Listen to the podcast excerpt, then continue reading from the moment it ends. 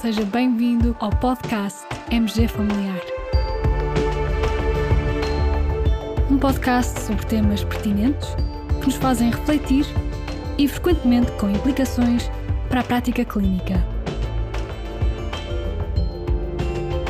E damos as boas-vindas ao nosso anfitrião, professor Carlos Martins. Starry, starry night. Paint your palette blue and gray. Look out on a summer's day with eyes that know the darkness in my soul. Shadows on the hills. Sketch the trees and the daffodils. Catch the breeze and the winter chills in colors on the snowy linen land. Caros colegas, continuamos com os nossos episódios especiais de verão. Temos vindo a abordar temas pertinentes relacionados com situações que podem surgir neste período do ano, nomeadamente para quem frequenta a praia. E hoje vamos falar sobre a picada do peixe-aranha. O peixe-aranha é um peixe que pode crescer até cerca de 50 cm de comprimento. É um peixe que pode ser encontrado no Oceano Atlântico e no mar Mediterrâneo. Estes peixes encontram-se geralmente enterrados na areia ou lama, podendo, por esse motivo, ser de difícil visualização. E a picada pode ocorrer acidentalmente quando se caminha dentro de água. Mesmo quando morto, o peixe-aranha pode causar ferimentos graves, pois a neurotoxina presente nos espinhos, que se encontram no corpo deste peixe, ainda se mantém ativa durante algumas horas após a sua morte. Os espinhos do corpo deste peixe são longos, podendo medir até 2,5 cm. São pontiagudos e resistentes, podendo até perfurar algum calçado ou fatos de mergulhadores. No momento de atacar, este peixe estende esses espinhos e é através deles que injeta a neurotoxina.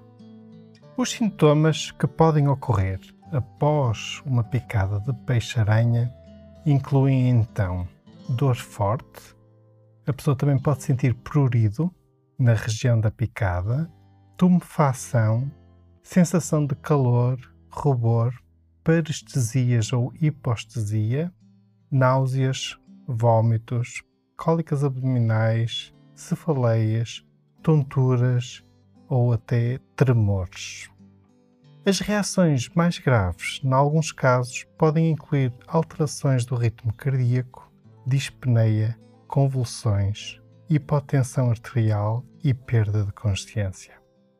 Esta é uma lesão em que pode ocorrer um desfecho fatal. Por isso, perante estes últimos sintomas mais graves, é importante recorrer ao INEP. A abordagem inicial e o tratamento da picada do peixe-aranha inclui as seguintes medidas. A área afetada deve ser mergulhada em água tão quente quanto a vítima possa tolerar, por um período de 30 a 90 minutos. E este é um procedimento que poderá ser repetido conforme necessário para controlar a dor. Se existirem espinhos do peixe ainda na ferida, então os mesmos deverão ser removidos cuidadosamente com pinça. É importante que sejam removidos mesmo todos. Os sintomas tendem a não desaparecer até que todos os espinhos tenham sido removidos. Depois, a ferida deverá ser lavada com água e sabão e aí deverá ser usada água doce em abundância para se lavar a ferida. A infecção da ferida após uma picada de peixe-aranha é relativamente rara, mas pode ocorrer, e nessa eventualidade poderá ser considerada a prescrição de antibióticos orais. O uso de antibioterapia profilaticamente é algo controverso. Nas áreas afetadas por prurido, pode-se ainda aplicar um creme corticoide duas a três vezes por dia. Para aliviar a dor, poderão ser usados analgésicos, como por exemplo paracetamol ou ibuprofeno. Como já referi, perante sintomas mais graves, poderá ser necessário recorrer à emergência médica e até a medidas de ressuscitação cardiopulmonar caso ocorra uma paragem cardiorrespiratória. Nesse contexto, e também a propósito da época balnear, deixo neste episódio o link de acesso ao algoritmo de suporte básico de vida do Instituto de Socorros a Náufragos. E há ainda mais uma sugestão que vos quero deixar neste episódio. Todos nós, médicos, temos ao nosso dispor a linha telefónica do Centro de Informação Antivenenos, que antigamente era conhecido como Centro Nacional de Intoxicações. O 800 250 250. Este é um número que vale muito a pena guardar no nosso telemóvel. Eu tenho no meu telemóvel e posso dizer que já me foi útil várias vezes ao longo dos últimos anos na minha prática clínica. Por vezes, no momento menos esperado, entra-nos no consultório alguém que, com ou sem intenção, ingeriu ou foi de alguma forma exposto a uma possível intoxicação. Nesses casos, olhem, como por exemplo no caso de uma lesão por peixe-aranha, se tivermos dúvidas sobre como atuar, podemos sempre ligar para este número e obter um parecer e um apoio especializado. O Centro de Informação Antivenenos é um centro médico de consulta telefónica na área da toxicologia, responsável pela prestação em tempo útil das informações necessárias e adequadas a profissionais de saúde ou mesmo ao público em geral, visando uma abordagem correta e eficaz a vítimas de intoxicação fica, no fundo, esta informação, que é uma informação relevante e que consta do link do Centro de Informação Antivenenos. E deixo-vos então a sugestão. Guardem nos contactos do vosso telemóvel o número do Centro de Informação Antivenenos.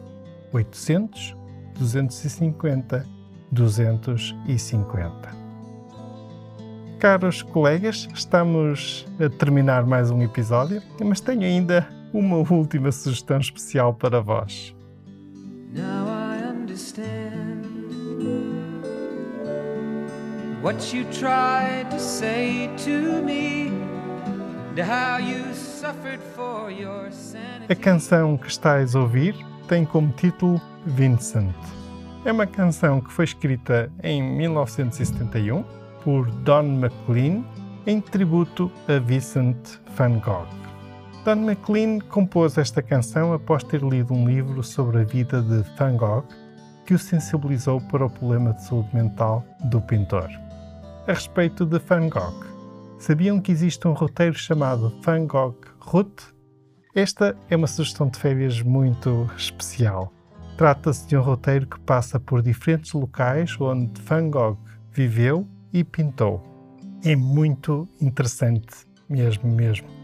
Em 2018, visitei alguns desses locais e escrevi sobre isso no portal MG Familiar. Deixo esse meu testemunho também no link, juntamente com este episódio. E por hoje é tudo. Fiquem bem, continuem bem, continuação de boas férias e até ao próximo episódio.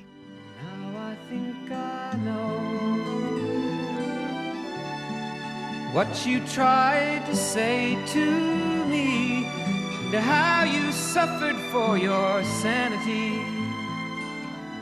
and how you tried to set them free. They would not listen, they're not listening still. Perhaps they never